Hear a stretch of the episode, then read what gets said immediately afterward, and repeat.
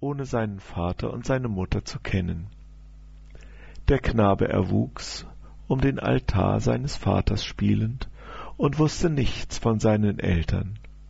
Er wurde ein stattlicher Jüngling.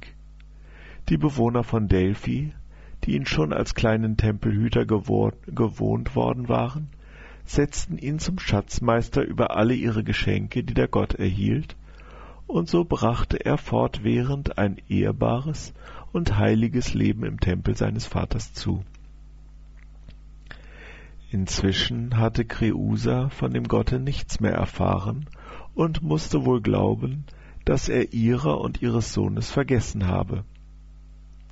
Um diese Zeit gerieten die Athener in einen Krieg mit den Bewohnern der Nachbarinsel Euböa, der bis zur Vertilgung geführt wurde und in welchen die letzteren unterlagen.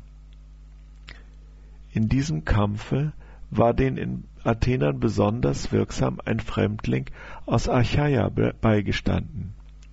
Es war dies Xuthos, ein Sohn des Äolos, der selbst ein Sohn des Zeus war. Zum Lohn seiner Hilfe begehrte und erhielt er die Hand der Königstochter Kreusa.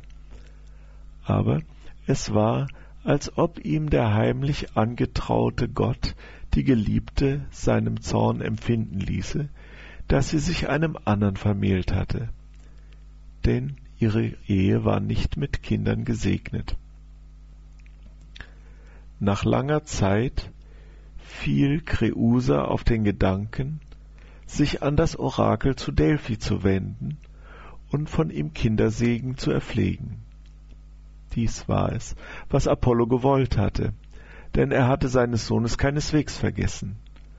So brach die Fürstin mit ihrem Gemahl und einem kleinen Gefolge von Dienerinnen auf und wallfahrtete zu dem Tempel nach Delphi.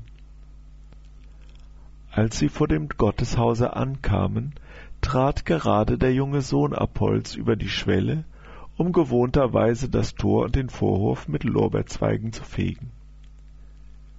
Da fiel sein Auge auf die edle Matrone, welche auf die Tore des Tempels zugewandelt kam und der beim Anblicke des Heiligtums die Tränen über die Wangen rollten. Er wagte es, die Frau, deren würdige Gestalt ihm auffiel, bescheiden um die Ursache ihres Kummers zu befragen. Es wundert mich nicht, o Jüngling, erwiderte sie seufzend, dass meine Traurigkeit deinen Blick auf sich zieht.